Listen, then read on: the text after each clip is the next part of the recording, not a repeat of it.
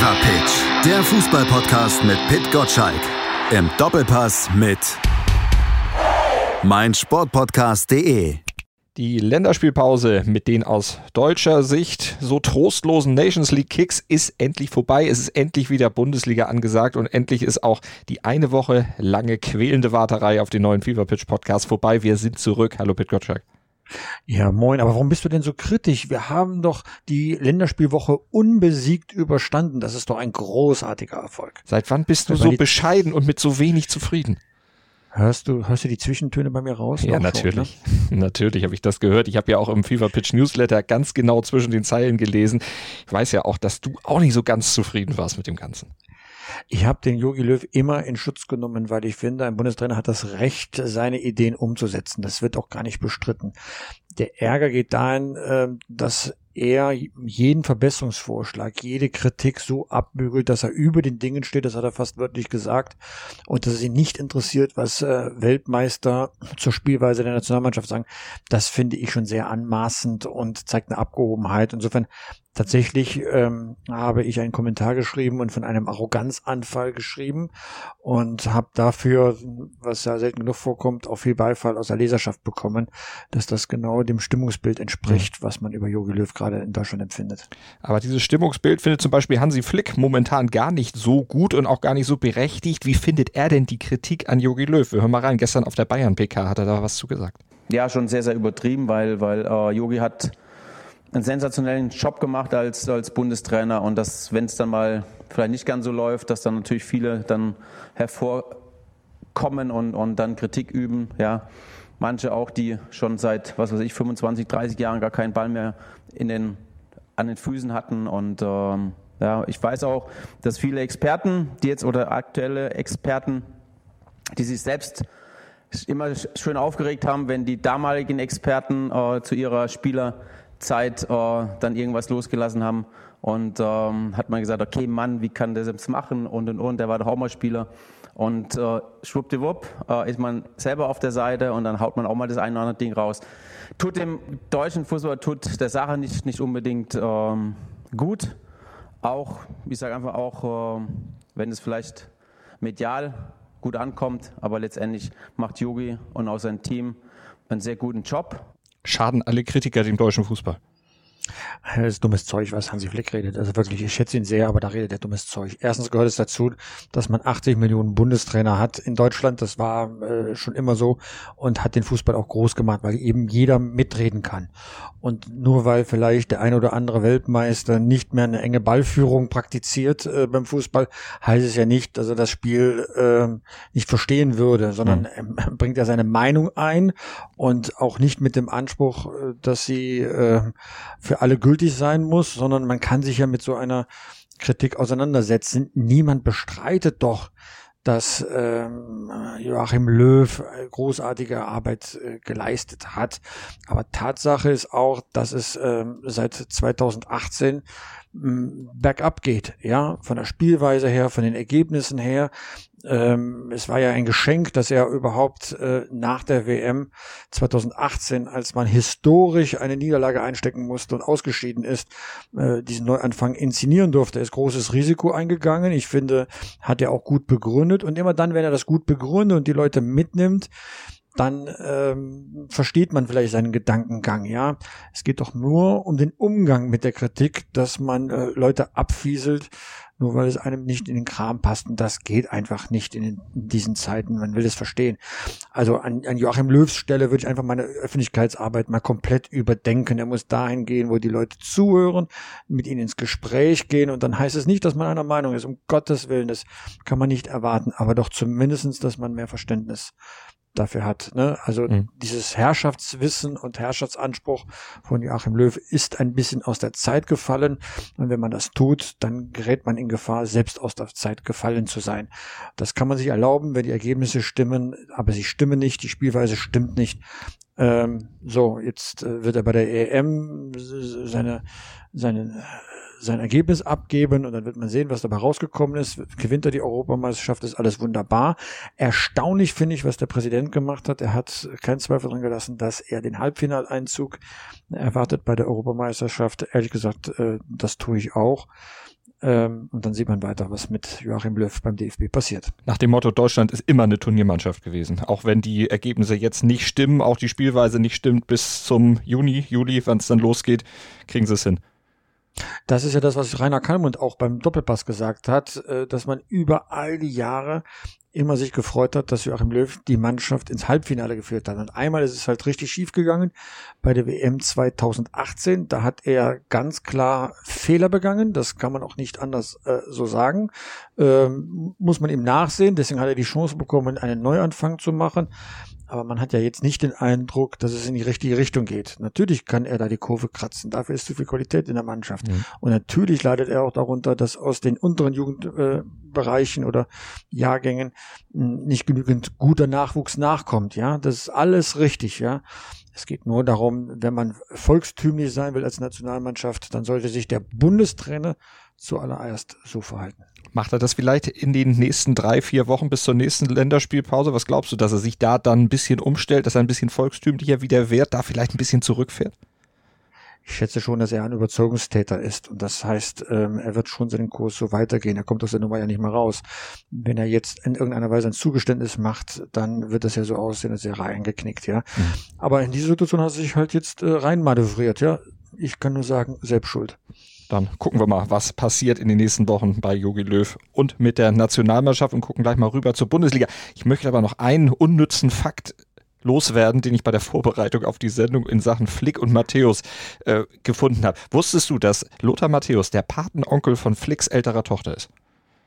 Nee, das ist neu für mich. Das ist ja hochinteressant. Das wusste ich auch bisher noch nicht. Das habe ich nur heute gelesen in der Vorbereitung. Ich dachte, vielleicht ist das für unsere Hörer auch mal ein Fun Fact, denn ich suchte nach Was du einer Verbindung. Weißt. Ich bin ja jedes Mal erstaunt. ja, Recherche ist manchmal alles. Gucken wir auf die Bundesliga. Obwohl Bundesliga ja in diesen Tagen auch im Grunde nichts anderes ist als Nations League, nur dass nicht gegen Jogi Löw gewettert wird, sondern gegen Lucien Favre. Es wird ja noch gar nicht gewettert. Man gibt ihm ja schon die Chance. Er hat doch jetzt mal eine Pause gemacht und das ist für ihn ja auch nicht einfach beim BVB äh, eine Mannschaft, die nicht da ist, zu trainieren. Die sind ja auch äh, mit allen Herren Ländern äh, unterwegs gewesen, ja.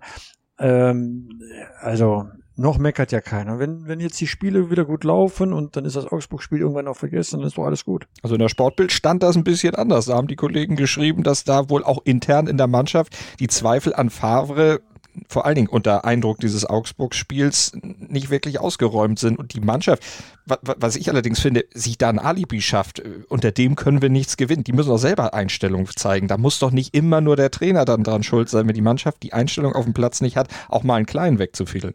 Also das ist ja keine Neuigkeit, dass die Mannschaft so denkt. Wenn wir, wie oft haben wir hier schon im Podcast darüber gesprochen, wie oft habe ich das auch schon thematisiert im Newsletter. Wenn ich so etwas schreibe, dann ist das halb meine Meinung, aber zur anderen Hälfte dann auch Wissen, mhm. wie es im Vereinsumfeld steht. Vereinsumfeld heißt tatsächlich Leute, die was zu sagen haben und äh, Leute aus der Mannschaft, ja dass, äh, dass er fachlich gut ist und der Mannschaft besser macht. Man sieht es ja daran, dass er einen historischen Punkteschnitt bei Borussia Dortmund erzielt hat. Ist ja das eine. Das andere ist, und so steht es auch in dem Sportbildartikel drin, dass er die Schweinespiele, also ich würde dann eher sagen, die entscheidenden Spiele nicht gewinnt. Und das haben wir ja auch schon hier thematisiert. Ich erinnere nur an die beiden Bayern-Spiele äh, vergangene Saison mhm. 0 zu 5 in Summe ausgegangen.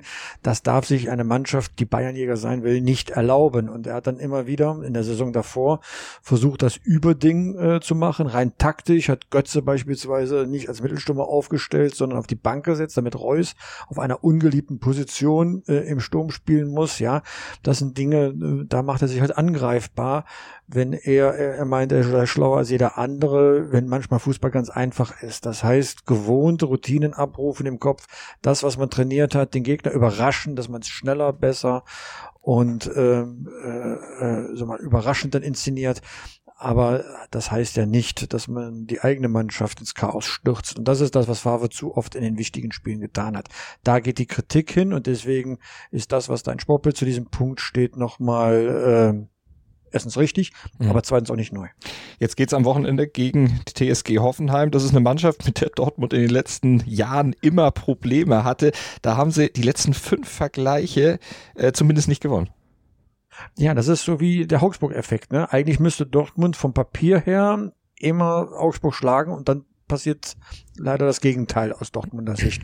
Und so ist auch Hoffenheim. Man tut sich immer sehr schwer gegen diese Mannschaft, weil sie, weil sie das gewisse Etwas hat, auch äh, Dortmund zu neutralisieren. Eine sehr schlaue Mannschaft.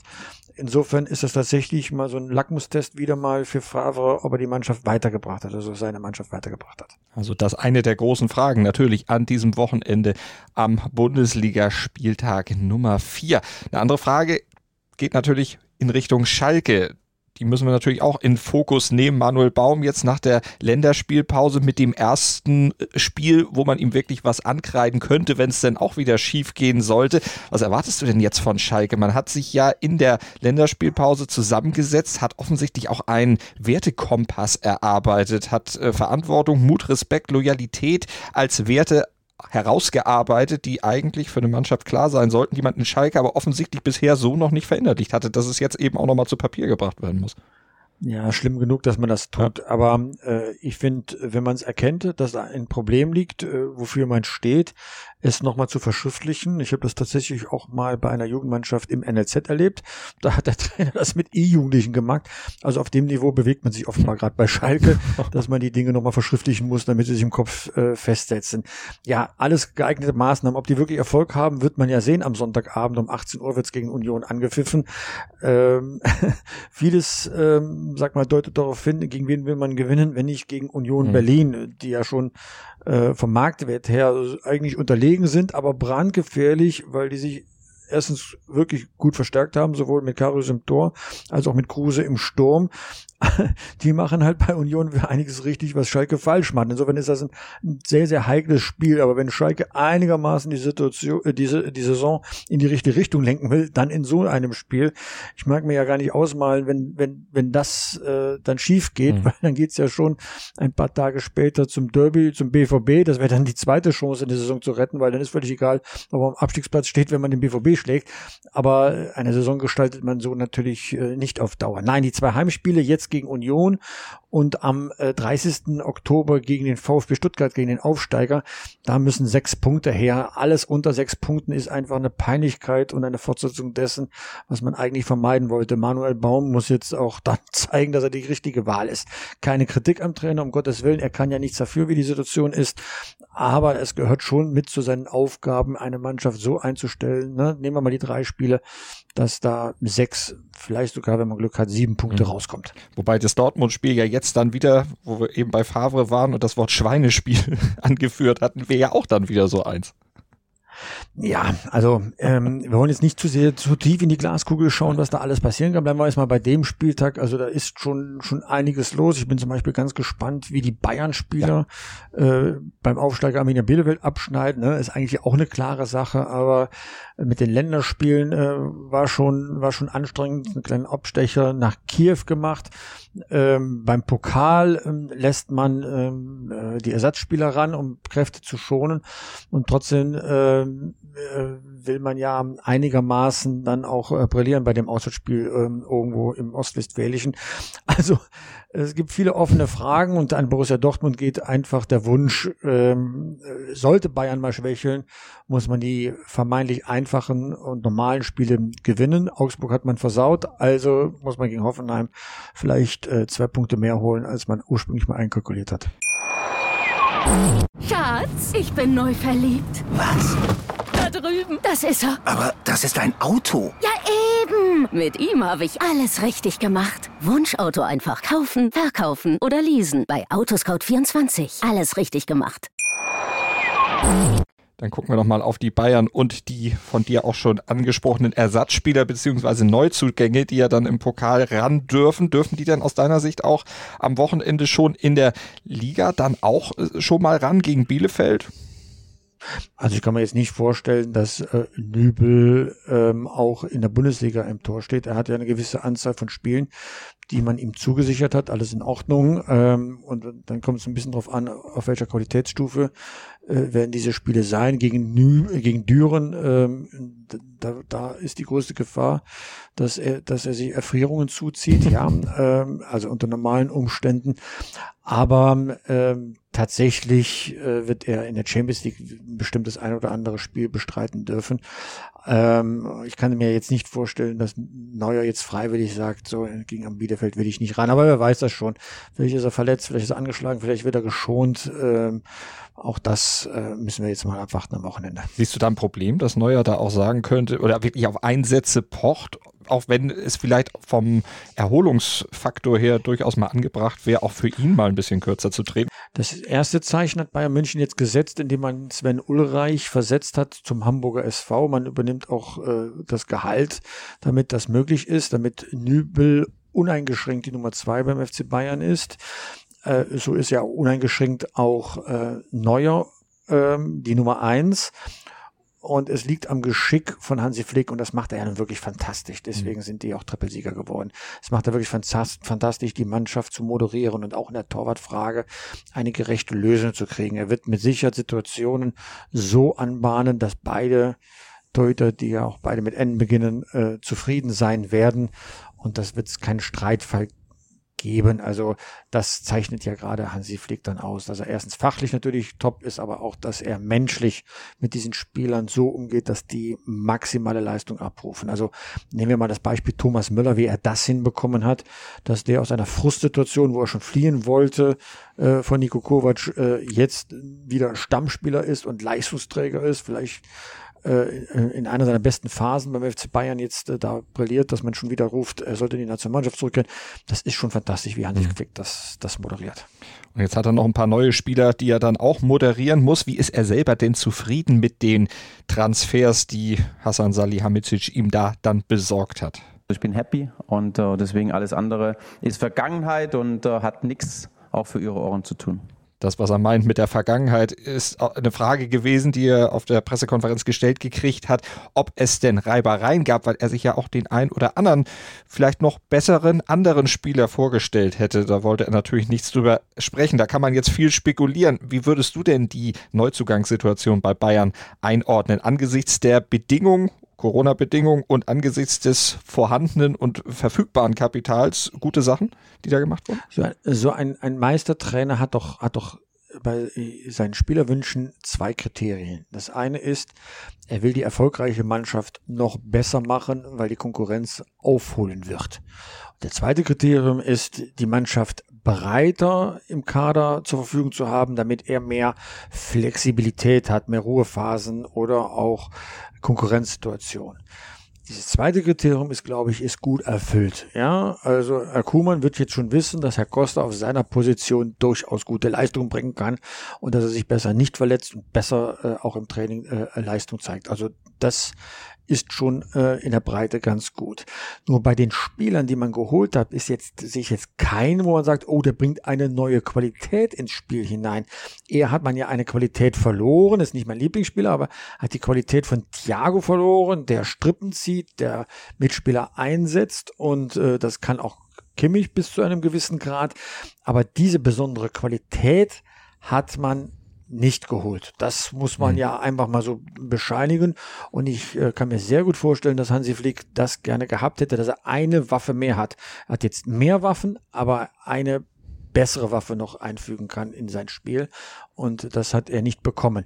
Das heißt, Bayern München ist immer noch, ähm, sag mal, weit über Bundesligaschnitt und äh, spricht alles dafür, dass die Bayern auch die neunte Meisterschaft gewinnen werden.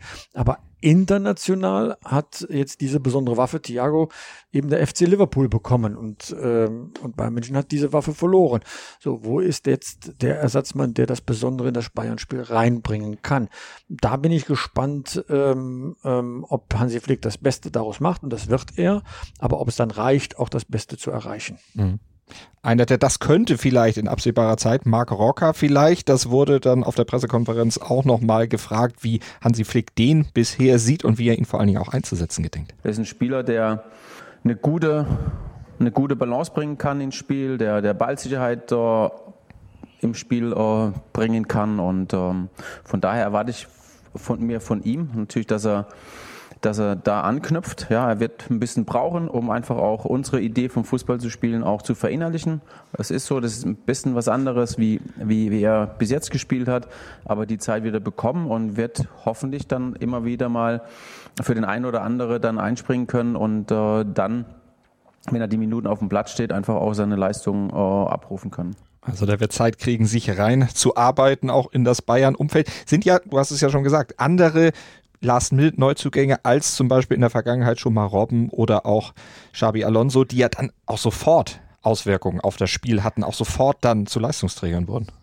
Also richtig euphorisch klang er wirklich nicht. Also das klang alles danach, dass er ein Ergänzungsspieler äh, ist, den er da geholt hat. Und das äh, bestätigt ja das, was ich eben ausgeführt habe. Das sind gute Ergänzungen, es sind keine sehr guten Verstärkungen. Mhm. Das trifft im Grunde auch auf das zu, was Bruno Labbadia über seine Neuzugänge bei Hertha BSC sagt. Da ist er auch zwar zufrieden mit dem, was gekommen ist, sagt aber auch, da brauchen wir Zeit, um das Ganze dann auch zusammenzufügen. Jetzt sagt aber Lars Windhorst, der Investor, durch seinen Aufsichtsrat Jens Lehmann, man müsse nach Europa und zwar quasi in dieser Saison schon.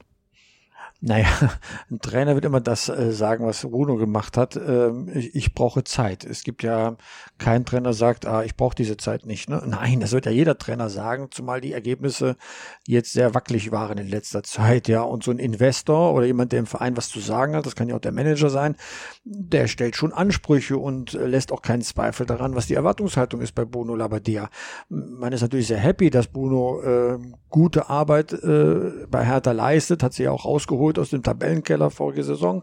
Aber das heißt ja umgekehrt nicht, dass da äh, keine Ansprüche wären. Die Ansprüche sind da und das hat man ähm, Bruno deutlich gemacht damit er da auch nicht in eine Komfortzone verfällt. Da seid alle dankbar, dass ich hier bin. Nee, nee, der muss auch schon liefern, sonst mhm. äh, wird's halt ungemütlich in, äh, im, im Olympiastadion. Aber laut Jens Lehmann muss er quasi sofort liefern und laut Präsident Gegenbauer eher mittelfristig. Geht das zusammen? Natürlich geht es nicht zusammen. Aber wie gesagt, Lehmann ist der verlängerte Arm des Investors, den hat er ja geholt, äh, den Linsen Lehmann, damit er ihn berät ins Fußballfragen. Er selbst hat ja nur einen überschaubaren, überschaubares Wissen äh, über Fußball. Und der Präsident Gegenbauer ist quasi wie so ein, wie so ein Moderator dazwischen, zwischen Trainer und, und Investor, damit das jetzt nicht so eskaliert. Ne? Also Finde ich sehr schlau, so die Aufstellung, aber machen wir uns nichts vor. Äh, wenn ich, wenn ich irgendwo in eine Aktie investieren würde, dann äh, sage ich auch nicht, oh, das hat jetzt mal 20 Jahre oder 15 Jahre, 10 Jahre Zeit, sondern am liebsten hätte ich schon nächstes Jahr die Rendite. Und mhm. die Rendite heißt eben im Europapokal spielen. Und das ist zum Ausdruck gekommen. Und da kann der Trainer jetzt noch so sehr erklären, dass man Zeit braucht. Äh, er wird liefern müssen ist ja auch nicht gerade wenig in die Mannschaft gesteckt worden und nicht wenig in der Kriegskasse. Glaubst du denn, dass es sinnvoll investiert ist? Wie würdest du die Lage bei Hertha dann einschätzen und die Aussichten? Also die personalen Veränderungen sind doch, sind doch ganz gut gelungen. Also äh, ich wüsste jetzt nicht, warum man nicht im ersten Drittel der Tabelle dabei ist. So, erstes Drittel heißt, äh, man kommt tatsächlich vom Platz 6 aufwärts dann an. So Europa League traue ich Hertha BSC schon zu. Ja. Und das ist ja auch das Ziel, was eben ausgegeben wurde durch Jens Lehmann kolportiert. Jetzt geht es am Wochenende zu Hause gegen den VfB Stuttgart, gegen den Aufsteiger. Also das sollten drei Punkte sein. Ja, VfB Stuttgart ist echt eine gefährliche Mannschaft geworden. Ich habe die ja gesehen, dass sie in der Zweitliga spielten. 2 zu 6, glaube ich, war es beim Hamburger SV. Viele Fehler drin, wie man halt so in der Zweitliga spielt. Viel Talent, aber auch viele Ausschläge nach unten. Und dann habe ich sie jetzt in den ersten Bundesligaspielen gesehen und so giftig, so aggressiv, so viel Pressing, so viel Sturm und Drang nicht aus der Ruhe zu bringen äh, in Mainz, äh, als es darum ging, äh, einen Rückstand aufzuholen. Mhm. Äh, toll tolle Mannschaft. Ich kann mir vorstellen, dass es für Hertha BSC sehr ungemütlich wird. Mit Routine allein und Cleverness wird man die nicht auf Distanz halten können. Äh, Hertha äh, wird dann ein bisschen die angeborene Arroganz ablegen müssen in solchen Spielen. Ist ja nun Aufsteiger und so, äh, um dagegen zu halten. Also äh, ich finde das ein hochinteressantes Spiel ähm, weil es auch ein bisschen entscheidet darüber, ob der VfB Stuttgart jetzt äh, Rest der Saison im Tabellenkeller bleibt oder ob man dann doch vielleicht das Zeug hat, und das traue ich der Mannschaft zu, im, im Mittelfeld sich zu konsolidieren im ersten Bundesjahr, ja, nach dem Aufstieg, ja. Ähm, also das finde ich schon ein spannendes Spiel. Also viel drin an diesem Spieltag, an diesem Bundesligaspieltag. Da haben wir viel zu gucken. Und ihr habt natürlich dann auch am Sonntag im Sport 1 Doppelpass um 11 Uhr wieder eine ganze Menge zu bereden. Aber da geht es nicht nur um den aktuellen Spieltag, nicht nur um Bayern, Dortmund, Schalke, vielleicht Hertha, sondern es geht auch um die Zukunft des Profifußballs. Ja, wir haben da, glaube ich, wirklich diesmal wirklich Schwergewichte in der Runde sitzen. Da ist einmal Jörg Schmatke, äh, Geschäftsführer beim VW Wolfsburg, der ja einerseits erklären muss, warum man die äh, äh, Europa League Qualifikation äh, verhunzt hat und jetzt muss er in der Bundesliga liefern. Er hat an, am Samstagabend das späte Spiel um 20.30 Uhr in München-Gladbach. Ganz schwieriges Ding. Und das wird er natürlich erklären. Und so wie ich Jörg Schmatke kenne, wird er auch über den Tag hinaus sich Gedanken machen, wie es mit Fußball vorbeigeht. Und da wird Jim Özdemir sitzen, der Grünen-Politiker. Jetzt fragt man sich, warum ist, warum ist ein Grünen-Politiker im Doppelpass? Ja, aus einem einfachen Grund. Erstens kennt er sich sehr gut aus beim VfB Stuttgart. Ich glaube, Beirat heißt das. Da sitzt er, ist also eng dran. Er ist aber auch Mitglied in der DFL Taskforce. Die Taskforce ähm, tatsächlich beschäftigt sich mit den Werten des Fußballs in der Zukunft. Da ist eine ziemlich große Gruppe, drei Dutzend Leute, die sich darüber in Arbeitsgruppen Gedanken machen, wie man den Fußball wieder in die richtige Richtung lenkt, dass er von den Leuten geliebt wird. Man hat da schon erkannt, dass da ein paar Dinge in Schieflage geraten sind mhm. und er gehört mit zu denen, die dort mitreden und wir sind ganz gespannt, was er dort äh, zu erzählen hat, was, was da passiert. Das wissen wir alle ja noch gar nicht so richtig, weil äh, die natürlich hinter verschlossenen Türen erstmal sitzen und diskutieren und arbeiten. Äh, und deswegen sitzt er im Doppelpass. Und äh, Jim Özdemir äh, kann sich gut ausdrücken, dass man ihn auch versteht. Ähm, und dass er Fußball liebt, weiß man auch. Insofern ähm, erhoffen wir schon sehr viel ähm, Information ähm, von ihm, wie es mit dem VfB Stuttgart im Besonderen, aber auch mit dem deutschen Fußball im Allgemeinen weitergehen sollte. Also eine zukunftsweisende Sendung am Sonntag im Doppelpass 11 Uhr. Da schaltet ihr auf jeden Fall ein. Am Montag, da gibt es dann natürlich auch wieder den Fever Pitch Newsletter. Montags bis Freitags, Werktag 6.10 Uhr in euer E-Mail-Postfach, wenn ihr ihn denn abonniert unter newsletter.pitgottschalk.de. Und nächsten Donnerstag sind wir dann wieder dran mit dem Fever Pitch Podcast. Und da schaltet ihr natürlich auch wieder ein, beziehungsweise ihr abonniert ihn einfach mit dem Podcatcher eurer Wahl. Dann habt ihr ihn immer griffbereit, sobald eine neue Folge online geht. Dabei natürlich viel Spaß, am Wochenende viel Spaß beim Fußball gucken. Und Pitt, das wünsche ich dir auch. Dankeschön. War wieder mal ein Vergnügen, mit dir zu reden. Schatz, ich bin neu verliebt. Was? Da drüben. Das ist er. Aber das ist ein Auto. Ja, eben. Mit ihm habe ich alles richtig gemacht. Wunschauto einfach kaufen, verkaufen oder leasen. Bei Autoscout24. Alles richtig gemacht.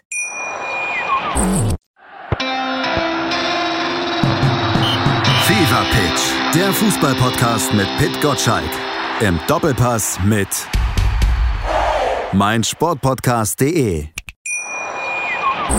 Schatz, ich bin neu verliebt. Was?